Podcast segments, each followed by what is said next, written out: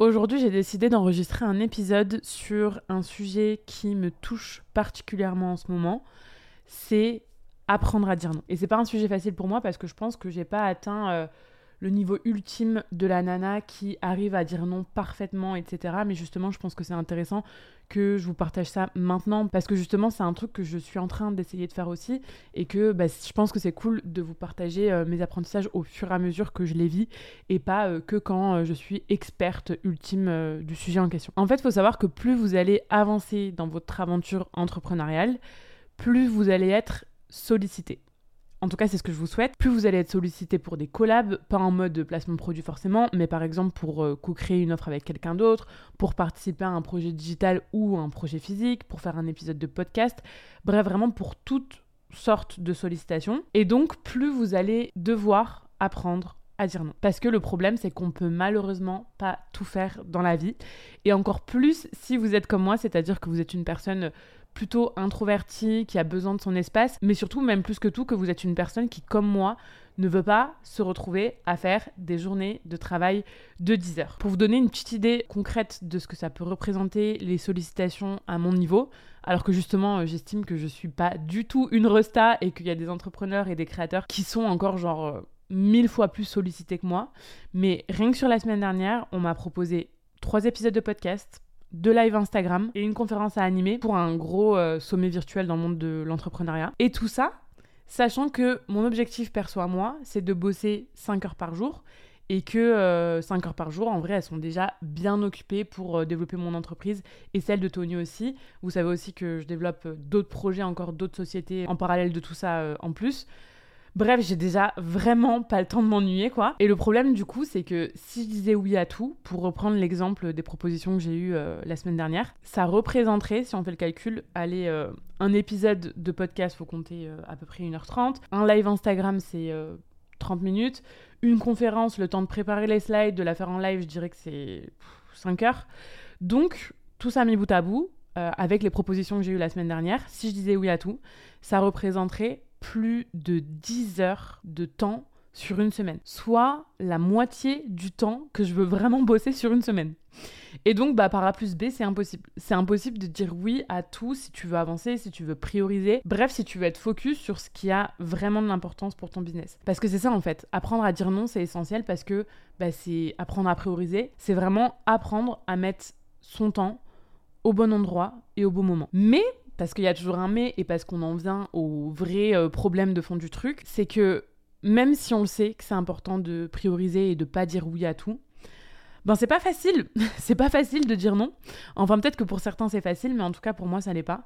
Ça l'est pas parce que je pense qu'on en revient toujours à la même chose, c'est que bah j'ai envie qu'on m'apprécie, j'ai pas envie de décevoir les gens, et que si je dis non et quand je dis non, j'ai vraiment l'impression de passer pour une méchante. Et on est d'accord, je pense que si la vie met ça sur mon chemin, c'est justement parce que je dois travailler là-dessus et que c'est un excellent exercice pour moi d'apprendre à dire non au niveau pro. Parce que honnêtement, je trouve que c'est beaucoup plus compliqué qu'au niveau perso. Franchement, dans ma vie privée, j'ai absolument aucun euh, mal maintenant à poser mes limites. Mais j'avoue que sur le plan pro, c'est bien plus compliqué pour moi et d'autant plus quand il y a... Euh, de l'affect par A plus B. Par exemple, quand c'est euh, une cliente qui va me proposer quelque chose, forcément, j'ai l'impression d'être un peu redevable, ce genre de choses. Donc voilà, vraiment, niveau pro, c'est pas facile pour moi, encore une fois, euh, actuellement, de dire non, même si euh, bah, il faut que je travaille dessus. Déjà, première chose, à quoi on dit oui et à quoi on dit non. Et pour répondre à ça, franchement, je vais pas y aller par quatre chemins. Euh, je vais pas euh, vous dire de faire des équations à X inconnus. je vais pas vous sortir des méthodes et des techniques parce qu'en fait, je pense que c'est surtout une question d'instinct et que quand on nous propose quelque chose, quand on nous propose un projet, quand on nous propose une collaboration, on sait genre immédiatement au fond de nous si on a envie de le faire ou pas. Tony, il a un mantra euh, dans sa vie de tous les jours, enfin une phrase qu'il répète très souvent, c'est quand il y a un doute, il n'y a pas de doute.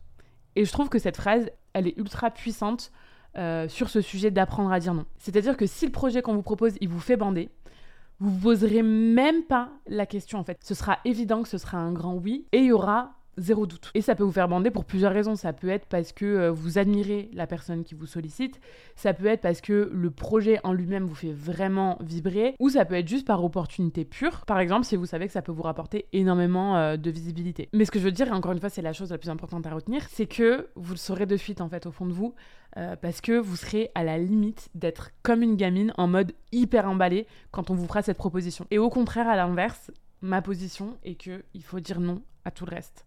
Parce que de 1, bah, ça vous permet de préserver votre énergie et votre temps.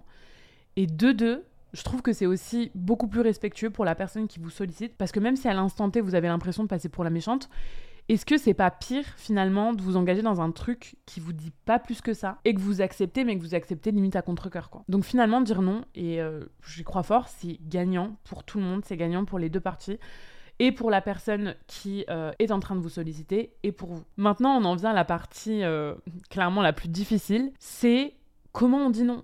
Parce que bah, même si on a le droit de dire non autant de fois qu'on le souhaite, encore une fois, euh, peu importe l'interlocuteur, on n'est pas des sauvages et je pense qu'il faut apprendre à mettre un minimum de forme. Et quand je dis mettre des formes, ça veut pas dire mentir. Même si c'est tentant, parce que instinctivement, des fois, c'est ce qu'on a tendance à vouloir faire. Pour moi, et en tout cas, c'est la ligne de conduite que j'ai, c'est largement mieux de rester honnête. Et encore une fois, je trouve que cette honnêteté, par respect, vous la devez à cette personne qui vous sollicite, parce que cette personne, bah, elle vous fait confiance et elle veut vous donner du temps. Donc c'est juste faire preuve de respect que de lui dire la vérité. Et voilà, quand on n'est plus des gamins, euh, clairement, au même titre qu'avant, quand j'avais la flemme d'aller une soirée, euh, je pouvais dire que j'étais malade alors que c'était complètement faux. Maintenant, je le ferai plus.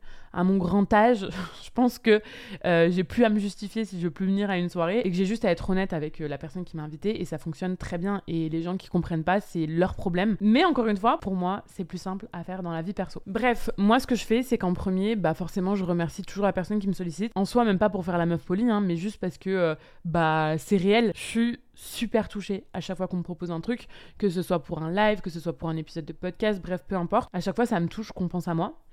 Et après, on en vient à la partie un peu plus délicate.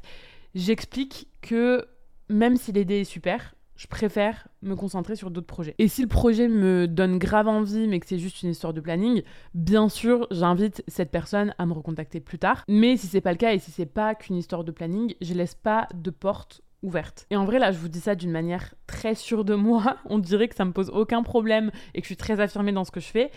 Mais c'est pas évident. Surtout que autant il euh, y en a. Euh, qui comprennent très bien, qui le prennent très bien. Mais autant, il y en a d'autres, bah, tu sens que ça passe pas, euh, tu sens que bah, elles sont très vexées euh, du fait de se prendre un nom. Et ouais, ça se voit dans leurs réponses parce que euh, bah, c'est soit elles répondent pas, soit elles répondent, mais très froidement. Mais ce qu'il faut comprendre, je pense, c'est que ces réactions, elles leur appartiennent à 100%. Et autant, moi, il faut que je travaille encore sur le fait d'apprendre de plus en plus à dire non, et donc d'accepter d'aller au-delà de ma peur du rejet, autant ces personnes-là, elles, elles doivent travailler sur le fait de comprendre que c'est pas parce qu'on leur dit non que ça remet en question quoi que ce soit et encore moins leur valeur. Donc voilà, cet épisode, il est là pour vous encourager à dire non, mais aussi pour que euh, si vous êtes dans la position inverse, c'est-à-dire de la personne qui sollicite quelqu'un pour un contenu, pour une collab, bref, peu importe, que vous compreniez que si la personne que vous sollicitez vous dit non, c'est pas parce qu'elle se la raconte, c'est pas parce qu'elle se prend pour une diva, c'est encore moins parce que vous l'intéressez pas,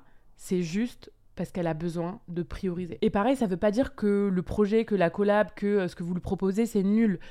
Ça veut juste dire que actuellement, elle a d'autres priorités, que c'est pas le bon timing, ou que ce projet lui risque pas les poils, parce que ça peut être une possibilité. Mais encore une fois, ça veut pas dire que ça remet en question la valeur du projet. Ça veut juste dire que vous devez trouver d'autres personnes qui porteront beaucoup mieux ce projet. Voilà, j'espère que cet épisode vous aura euh, donné quelques clés. Encore une fois, c'est un sujet que moi aussi je suis encore en train de process et en train de mettre en application euh, timidement et à mon petit niveau, mais je pense que c'est super important de poser ses limites le plus tôt possible. Donc réfléchissez-y aussi le plus tôt possible. Je vous souhaite une excellente matinée, après-midi, soirée en fonction du moment où vous écoutez cet épisode et je vous dis à la semaine prochaine.